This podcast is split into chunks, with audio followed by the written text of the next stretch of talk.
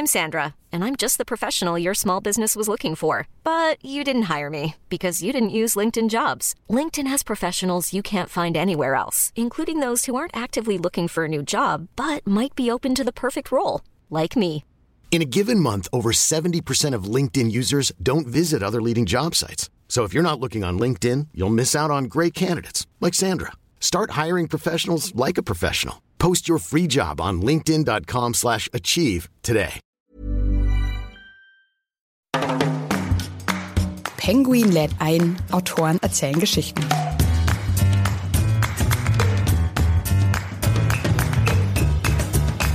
Nie ist darüber gesprochen worden. Diese Frage ist auch gar nicht gestellt worden, jedenfalls nicht in meiner Anwesenheit. Das hat mir unheimlich leid getan, keine Antwort darauf zu finden. Die Geschichte ist also in der Realität nie rund geworden. Und ja, vielleicht habe ich den Roman geschrieben, um einen Grund zu finden, um eine Erklärung zu finden, wo hätte es her sein können. Hallo und herzlich willkommen bei Penguin lädt ein, Autoren erzählen Geschichten. Ich bin Andrea Lindner und gemeinsam lernen wir auch heute wieder eine spannende Autorin und natürlich ihr Buch kennen. Schön, dass ihr mit dabei seid. Heute geht es bei uns um ein dunkles Kapitel deutscher Geschichte, die NS-Zeit. Außerdem um Köln, Nazigold, ein Model und wir erfahren, was das alles mit der Familiengeschichte der Autorin zu tun hat. Ich bin wirklich sehr gespannt und freue mich auf das Gespräch mit Annette Wieners. Im Blanc Vallée Verlag ist Ende September ihr Roman Das Mädchen aus der Severinstraße erschienen. Darin geht es um Maria Reimer, eine junge Frau, die Ende der 30er Jahre Model werden will. Der Plan? Sie soll das frische Gesicht der Nazi-Propaganda werden. In einem zweiten Zeitstrahl geht es um Sabine Schubert, Enkelin von Model Maria. Gemeinsam mit ihrer Großmutter entdeckt sie Gold im Keller. Da fragt man sich natürlich, wer hat's versteckt und woher kommt der ganze Reichtum? Ein spannender Roman, der den Konflikt der jungen Maria zeigt. Sie ist hin und her gerissen zwischen dem glamourösen Leben, von dem sie träumt, und ihrer Umgebung, die immer brutaler wird in der Diktatur, in der sie lebt. Das Buch basiert eben auf der Familiengeschichte von Annette Wieners und für die Autorin war das bestimmt nicht immer leicht, vor allem weil bei der Recherche auch so ein paar unschöne Dinge ans Licht gekommen sind. Geheimnisse. Wie sie das alles erlebt hat, das werde ich sie auf jeden Fall gleich mal fragen. Hallo Annette, schön, dass du heute hier bei uns im Studio vorbeischaust. Hallo Andrea, ich freue mich sehr über die Einladung. Vielen Dank. Ja, manche kennen dich ja bestimmt aus dem WDR, wo du moderierst, oder auch von deinen anderen Büchern, die du schon geschrieben hast. Jetzt ganz neu dein Roman, wo du auch so einen Teil deiner Familiengeschichte verarbeitest. Wie kam es denn dazu? Dass ich eine Familiengeschichte angepackt habe, ja. Vielleicht müssen erst äh, viele Jahre vergehen, bevor man sich daran traut. Ich weiß nicht. Also die Ausgangspunkte für diese Familiengeschichte sind mir ja schon wirklich lange bekannt. Meine Großmutter, gebürtige Maria Reimer, hat mir zum Beispiel die Geschichte, wie sie Model werden wollte und für kurze Zeit auch ein Fotomodell war, schon erzählt, als ich ein Kind war. Und ich bin mit dieser Geschichte, mit dieser Erzählung aufgewachsen. Und dieser andere Punkt, an dem der Roman ansetzt, der Geldfund, der Goldfund in ihrem Haus, das ist ja schon in den 1980er Jahren passiert. Aber ich bin nie auf die Idee gekommen, dass das ein guter Romanstoff sein könnte. Warum das so ist, weiß ich nicht. Ich habe das einfach so alles auf sich beruhen lassen. Und vor ungefähr drei Jahren saß ich im Sommer auf der Terrasse und erzählte mal wieder von meiner Großmutter, von auch von anderen Begebenheiten aus ihrem Leben. Das war wirklich eine sehr interessante Frau. Und da kam mir zum ersten Mal die Idee, dass das eigentlich ein ganz toller Romanstoff ist. Und im selben Moment auch die Frage, ja, wo kam eigentlich das Geld und das Gold her, das du damals gefunden hast? Und plötzlich verknüpften sich diese einzelnen Fragen, diese einzelnen Erzähllinien und plötzlich war klar, das ist ein Roman, das musst du aufschreiben. Wow, klingt sehr, sehr spannend auf jeden Fall schon mal. Was genau dann jetzt wahr ist oder was auch im Buch so als Realität eingeflossen ist, dazu kommen wir auf jeden Fall gleich. Okay. Ich habe mich noch gefragt, wie fand es denn deine Familie, dass du jetzt so die Familiengeschichte teilweise so ein bisschen veröffentlichst? Ja, ich bin in diese Recherche ja reingetaucht. Das heißt, erst schwamm ich an der Oberfläche und meine Schwestern, meine Cousine und die übrige Verwandtschaft haben erfahren, dass ich Maria Reimer zu einer Hauptfigur im nächsten Roman machen werde. Und da herrschte natürlich großes Hallo. Alle erinnerten sich an Maria Reimer und ja, toll. Als es dann mehr in die Tiefe ging und klar wurde, ich verlege die Geschichte in die 1930er Jahre, es hat was mit der Nazizeit zu tun, da wurde die Situation schon ein bisschen ernster, aber es waren eigentlich alle auch daran interessiert zu erfahren, was hat es denn da gegeben und plötzlich wurde auch allen klar, dass wir diese Zeit noch nie besprochen haben. Wir haben immer die lustigen Anekdoten erzählt und haben nie dahinter geguckt.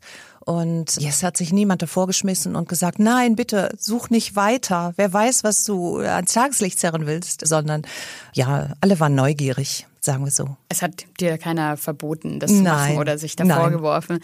Ja, wie ging es dir denn bei der Recherche? War es hart für dich, in der eigenen Familiengeschichte zu wühlen? Hm, das war wie so eine Lawine, würde ich sagen. Ich habe ganz klein angefangen bei meiner Großmutter angefangen. Mein Großvater spielt aber da auch hinein, weil es um die Firma ging, bei der er gearbeitet hat. Und da stellte ich sehr schnell fest, dass es da Dinge gibt, die bisher nicht erzählt worden sind, von der Firma nicht, in der Kölner Stadtgeschichte auch nicht und dass es da braune Flecken gibt, die ich jetzt ans Tageslicht hole. Und es wurde Schritt für Schritt für mich schwieriger, das muss ich zugeben.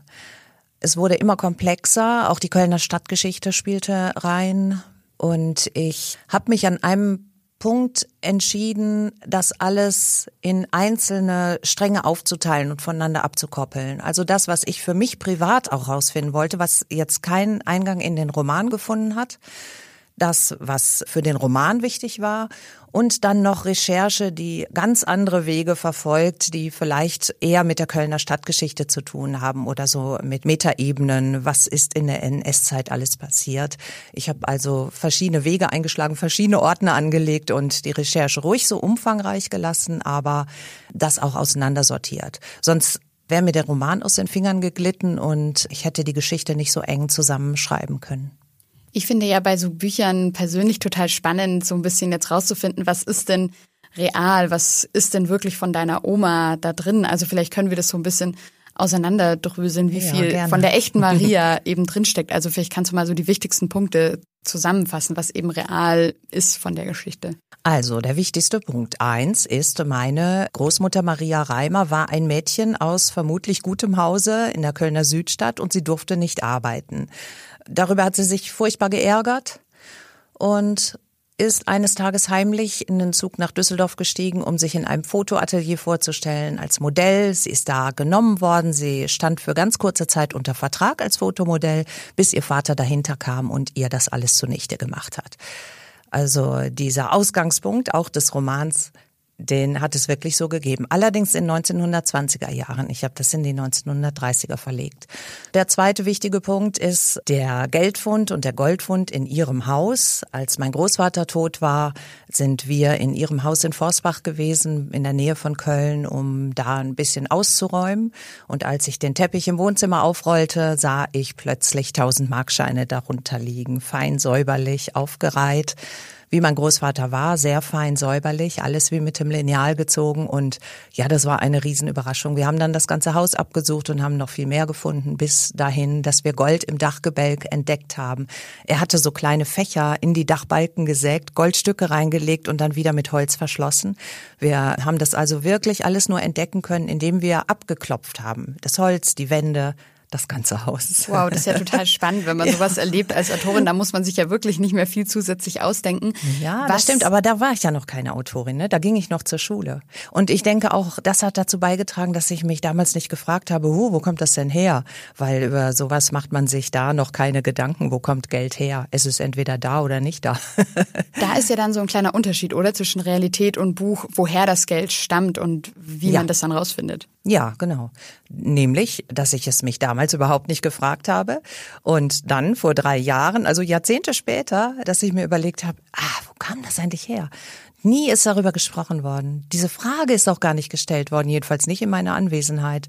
Und es hat mir unheimlich leid getan, keine Antwort darauf zu finden. Die Geschichte ist also in der Realität nie rund geworden.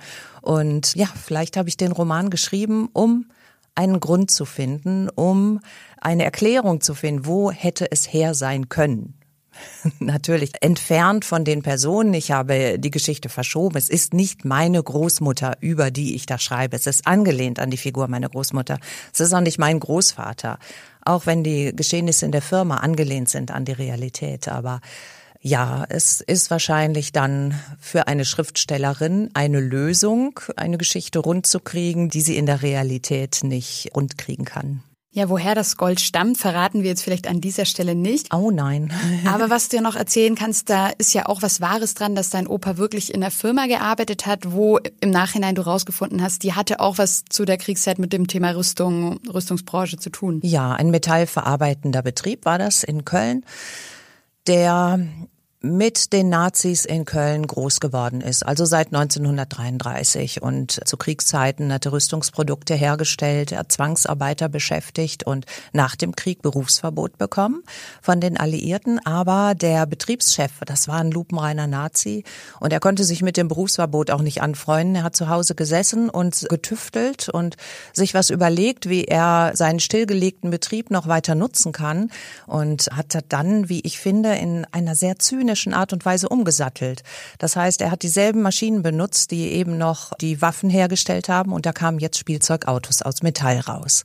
Er durfte die aber nicht verkaufen. Ne? Offiziell war ja alles stillgelegt. Und da hat ein Kölner Jurist eine neue Firma gegründet, wie zur Tarnung praktisch, eine Handelsgesellschaft, die es übernommen hat, diese Spielzeugautos dann auf den Markt zu bringen. Und in dieser Umbruchphase, also zwischen betriebsstillgelegt und es geht weiter unter dem neuen Namen, da ist mein Großvater dazugestoßen. Das heißt, er muss das alles miterlebt haben, dass der alte Nazi seine Spielzeugautos auf den Markt bringt und wie dann gekungelt wird und wie man sich da was zurechtschraubt, um weiter Geld verdienen zu können und die Auflagen zu umgehen. Ach, ich kann ihn dazu nicht fragen. Ich würde ihn heute sehr gerne dazu befragen. Also da hast du dann richtig, ja, investigativ recherchiert. Wie ist denn die Firma damit umgegangen? Die fanden ja. das bestimmt nicht so toll, oder? Jetzt sind ja eigentlich zwei Firmen betroffen. Ne, die Premeter, die habe ich angeschrieben, natürlich. Ich habe gesagt, so, mein Großvater hat bei Ihnen gearbeitet und die Firmengeschehnisse fließen in meinen Roman ein. Da kam nur die Antwort, wir wissen darüber nichts. Ich habe die Firma ja viel später übernommen. Wir haben mit der damaligen Zeit sowieso nichts zu tun. Und dann habe ich die Firma Postel angeschrieben, die dieses Berufsverbot hatte. Die haben ganz anders reagiert. Der heutige Geschäftsführer hat mich sofort angerufen und Kontakte besorgt zu Leuten, die mir da was von früher erzählen konnten. Und das fand ich ungewöhnlich. Die waren sehr kooperativ. Und ich konnte mit denen über die Zwangsarbeiter reden, die da beschäftigt waren. Nur als ich gefragt habe, warum haben Sie denn diese Firmengeschichte nie aufgearbeitet? Da gab es eigentlich keine richtige Antwort drauf. Wobei ich sagen würde, das ist jetzt nicht typisch Postel oder haha, diese eine Firma, sondern das ist typisch für einen ganzen Bereich von Firmen und vielleicht auch für diese mittelständischen Firmen, für die, die nicht ganz so riesig sind. Die sind tatsächlich unterm Radar geblieben nach dem Krieg. Man hat vielleicht nicht so eine Veranlassung, da so genau hinzugucken, wie man das bei Riesenkonzernen hat. Ja, sehr spannend, was du da herausgefunden hast, auf jeden Fall. Kommen wir vielleicht noch mal ein bisschen zu Maria. Mhm. Im Buch ist es ja so, dass sie sich ja dann verliebt in den jüdischen Fotografen Noah. Gab es denn in Wirklichkeit auch irgendeine Romanze mit einem Fotografen oder ist das? Nein, jedenfalls nicht, dass ich wüsste. Aber das ist wirklich komplett erfunden. Und da muss man ja eben auch bedenken, dass ich die Geschichte in ein anderes Jahrzehnt verlegt habe. Ne? Also dieser jüdische Fotograf ist ausgedacht.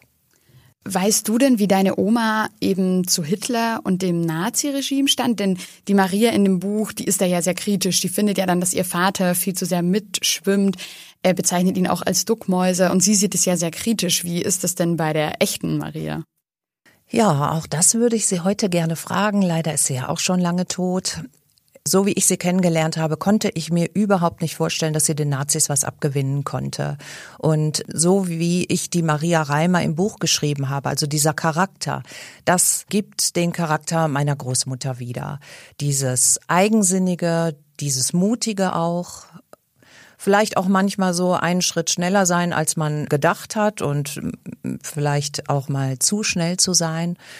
Trotzdem war ich gespannt. Ich habe natürlich auch ihr hinterher recherchiert im Bundesarchiv in Berlin, um herauszufinden, ob sie irgendwo verzeichnet ist, ob sie in irgendeiner Organisation war, die mit den Nazis zu tun hatte. Und ich war total erleichtert, als ich dann den Bescheid kam, nein, es gibt überhaupt gar nichts. Sie waren nicht in der NSDAP, sie waren nicht in der NS-Frauenschaft und was es da alles für Vereine gab. Also da ist sie zum Glück nicht in Erscheinung getreten. Ja, ich hätte das natürlich akzeptieren müssen, aber es hätte mein Bild von ihr total auf den Kopf gestellt, weil ich würde sagen, es passte nicht zu ihr und ich bin froh, dass das auch dabei geblieben ist. Ja, sehr schön, dass sich durch diese Buchrecherche dann dein Bild von ihr auch nochmal dahingehend ja, bestätigt ja. hat. Wie ist es denn bei Sabine Schubert? Ich hatte ja vorhin schon gesagt, dein Buch spielt ja auch in zwei Zeitebenen. Es geht eben auch um Sabine Schubert, Großstadtsingle aus Köln, eben die Enkelin von Oma Maria. Und da habe ich mich dann gefragt, wie viel Sabine steckt denn in dir oder auch umgekehrt? Gar nichts. Also wirklich gar nichts. Außer, dass die Sabine im Buch die 1000 Markscheine unterm Teppich findet. Das ist mein Part in der Realität gewesen, aber Sabine führt ein ganz anderes Leben als ich. Und nee, da kann ich wirklich sagen, wir sind meilenweit voneinander entfernt. Okay, alles klar. Fiel es denn dir manchmal schwer, während des Schreibens so dann zwischen Realität und Fiktion so zu unterscheiden? Ist das manchmal für dich vermischt oder war das kein Problem?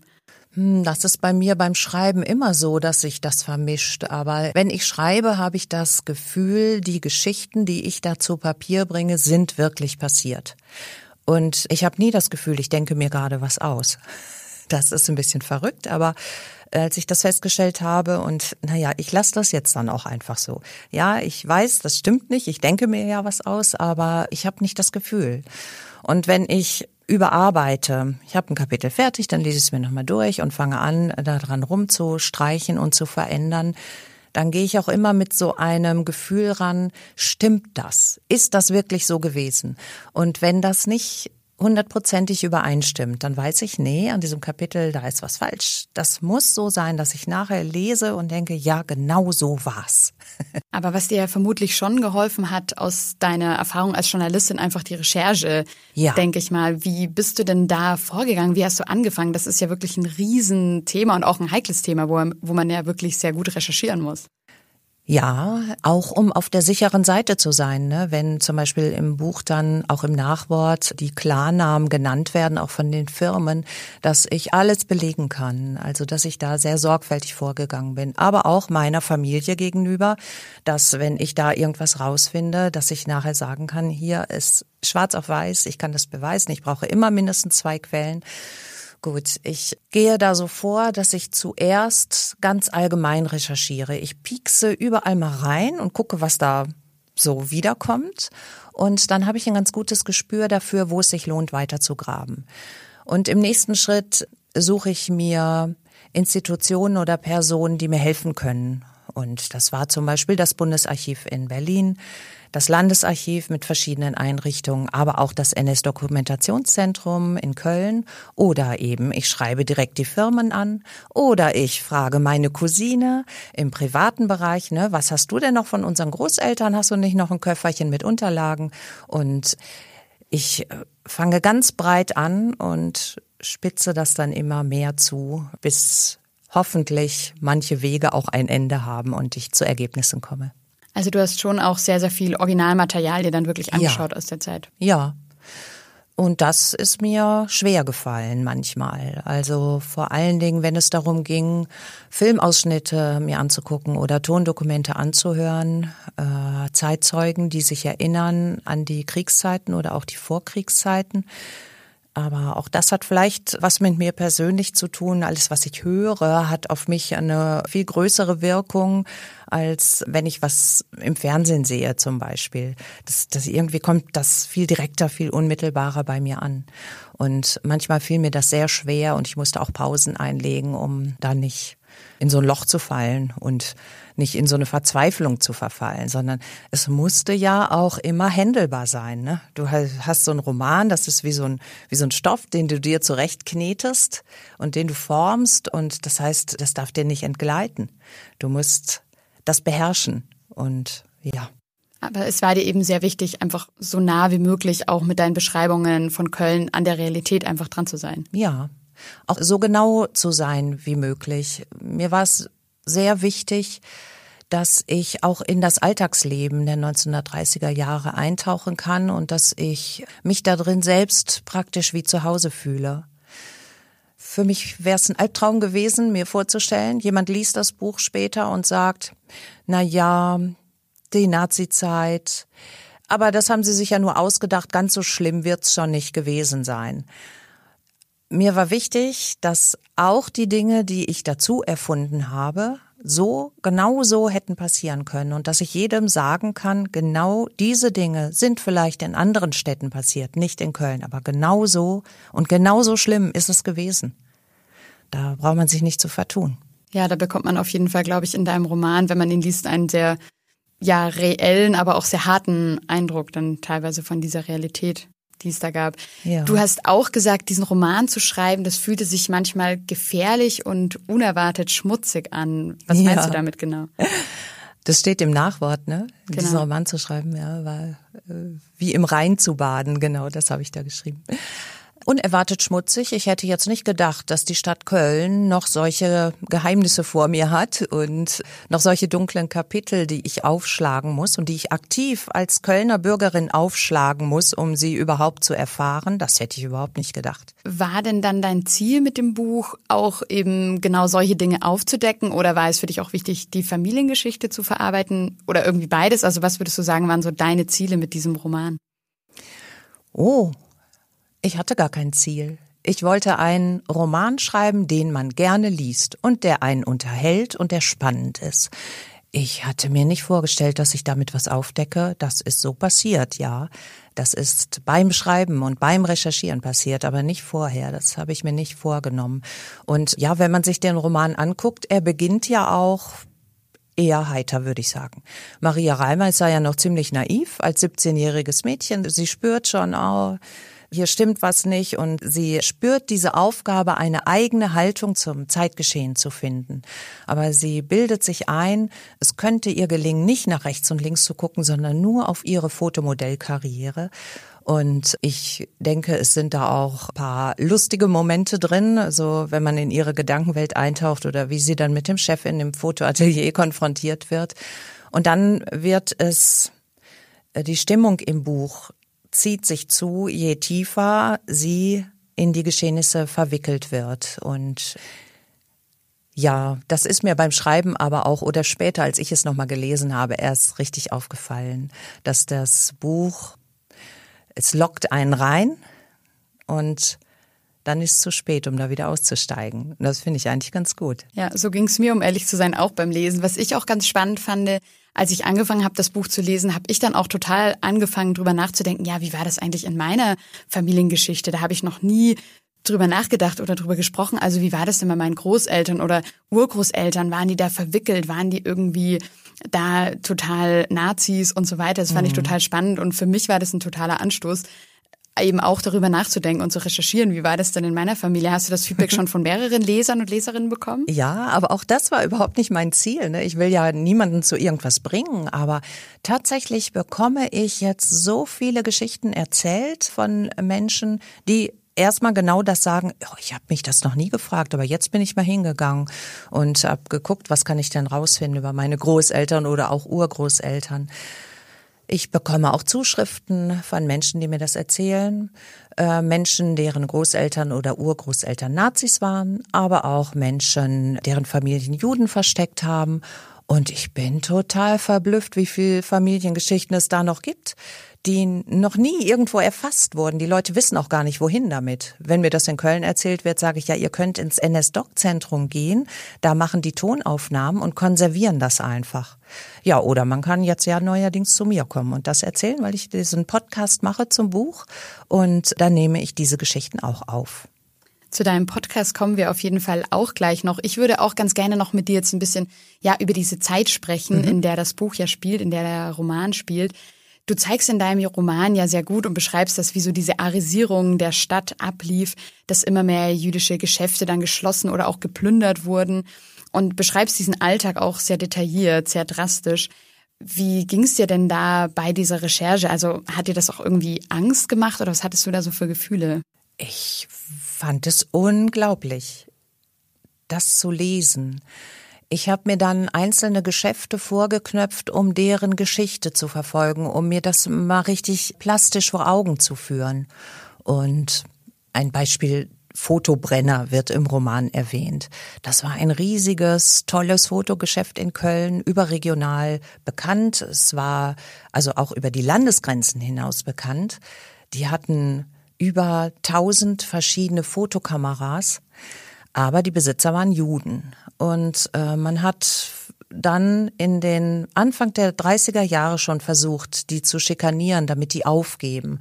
Man hat sie ständig angezeigt wegen ausgedachter Dinge. Es gab nächtliche Razzien, die konnten praktisch überhaupt nicht mehr durchschlafen. So lange, bis sie tatsächlich aufgegeben haben und das Geschäft arisiert werden konnte. Das heißt, Arier haben dieses Geschäft, sogenannte Arier haben dieses Geschäft übernommen und dann am nächsten Tag große Anzeigen in der Zeitung geschaltet, Fotobrenner endlich arisch. Also das an so einem konkreten Beispiel, und davon gibt es halt sehr, sehr viele, zu sehen, hat mich richtig umgehauen. Das ist das Komische. Ich halte mich eigentlich für einen informierten Menschen. Habe ich auch vorher schon. Aber ich habe in der Schule was gelernt über die NS-Zeit. Das ist aber irgendwie so abstrakt. Man weiß das, man weiß, alles war ganz schlimm.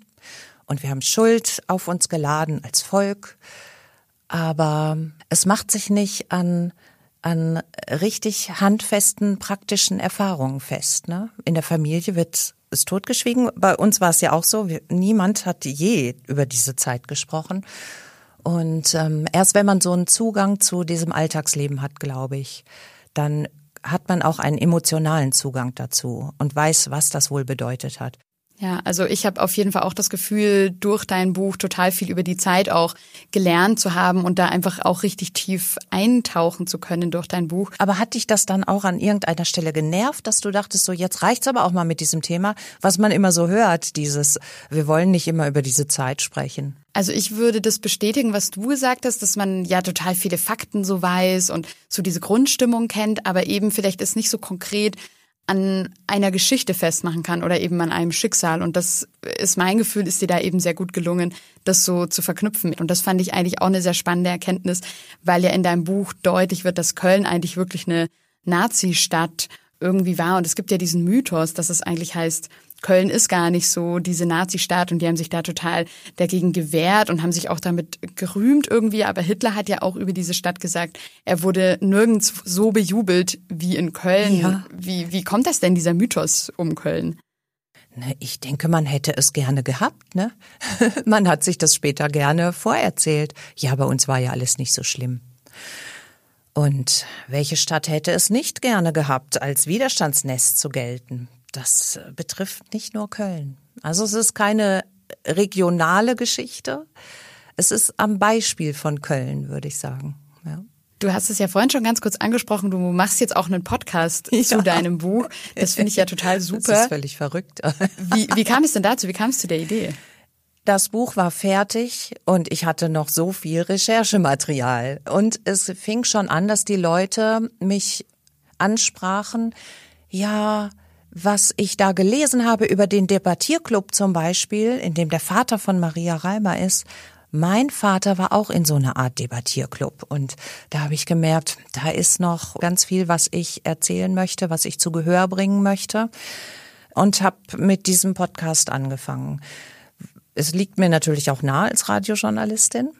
Ich brauchte nur ein Mikrofon, den Rest macht der Computer. Also ich mache das ganz alleine zu Hause am Schreibtisch und habe mir so einen Plan aufgestellt, dass ich eine Mischung liefere aus Einblicken in den Text, dass ich was vorlese und das mische ich dann wie in einem Hörspiel mit historischen Originalgeräuschen ab. Und ich habe Folgen, in denen ich über die Recherche erzähle, wie ich da vorgegangen bin. Zum Beispiel, wenn jemand wissen möchte, wie finde ich denn raus, was mein Großvater getrieben hat, kann ich ihm das im Podcast erzählen. Und ich führe den Leuten vor Augen, wie die Zeit damals war, wie das Alltagsleben damals war. Und da habe ich dann in diesen vielen historischen Aufnahmen, die ich habe, nochmal gewühlt und mir Lizenzen besorgt, um die auch verwenden zu können und bringe Originaltöne, auch Ausschnitte aus Hitlerreden, damit man einen praktischeren und unmittelbaren Eindruck von dieser Zeit kriegt, damit das eben nicht so abstrakt ist ne? und man sich so zurücklehnt, ach, ich weiß ja Bescheid. Ich, ich sage immer, auch im Zurücklehnen kann man die richtige Haltung einnehmen, aber es bleibt immer noch ein Zurücklehnen. Und äh, vielleicht will ich da auch mit dem Podcast ein bisschen gegen vorgehen. Klingt auf jeden Fall sehr, sehr spannend. Vielleicht kannst du noch ganz kurz sagen, wie der Podcast heißt und wo man ihn denn findet. Der Podcast heißt Das Mädchen aus der Severinstraße, Podcast zum Buch. Wer ein Handy hat, der hat vielleicht eine App drauf, mit der man Podcasts abrufen kann. Also der Podcast ist überall zu finden in dieser App. Und wer nicht über diese Wege gehen will, sondern es noch einfacher haben will, der kann einfach auf meine Homepage gehen. Da drückt man dann auf Play schon auf der Startseite, kommt einem der Podcast entgegen. Okay, perfekt. Also ganz viele Wege zum Ziel für alle, die noch mehr über dich, über deinen Roman und deine Recherche wissen wollen. Ganz genau. Vielleicht kannst du ja jetzt zum Ende noch mal ganz kurz sagen, für wen würdest du denn sagen, als Autorin ist denn dieses Buch was für Leute, die sich für die Mode in dieser Zeit interessieren, für Leute, die sich für die NS-Zeit interessieren oder die sich für deine Familiengeschichte interessieren? Für alle, für alle Leute. Aber das mit der Mode ist auch noch ein ganz wichtiger Teil. Also ich selbst habe mich nie äh, großartig für Mode interessiert und schon mal gar nicht für die Geschichte der Mode. Aber als ich dann anfing, ja, Maria Reimer möchte Fotomodell werden, musste ich natürlich überlegen, was hatte sie denn da an? Und dann wurde mir klar, die Modefotografie, die hatte da gerade ihre Blütezeit, ihre erste Blütezeit. Und so musste ich auch dieses Themengebiet recherchieren. Dann wurde mir klar, die Mode war für die Nazis ganz wichtig. Die haben über die Mode versucht, die Frauen zu beeinflussen und hatten eine eine ganze Reihe von Institutionen gegründet, um die Modezeitschriften und das Modeverständnis der Frauen zu beeinflussen. Also auch das fand ich super spannend und super interessant und das ohne mich je für Mode interessiert zu haben. Also ich denke, wer die ersten ein, zwei Seiten liest und Gefallen dran findet, der bekommt viele Themen noch mitgeliefert, von denen er vorher gar nicht geträumt hat. Ja, ganz spannend dann auch in diese Mode eben, wie du sagst, einzutauchen. Ja. Vielleicht kannst du ja da an dieser Stelle noch mal kurz sagen, wie hatte denn die deutsche Frau sozusagen auszusehen? Also die deutsche Frau sollte mütterlich sein. Sie sollte sportlich sein, sehr aktiv. Sie sollte ein nordischer Typ sein, nach Möglichkeit, also hoch und schlank, hochgewachsen und schlank. Sie sollte aber auch sehr ergeben sein, dem Führer ergeben und dem Ehemann ergeben. Und in der Mode spiegelte sich das so wider, dass die Mode zur damaligen Zeit etwas biederer wurde. Also in den 1920er Jahren gab es so das Verrückte, ne? Diese ganz ausgefallenen, auch androgynen Kleider, diese Silhouetten, die sehr schmal waren und äh, auch so ein paar verrückte Kreationen. Dieses ganze Extravagante fiel flach.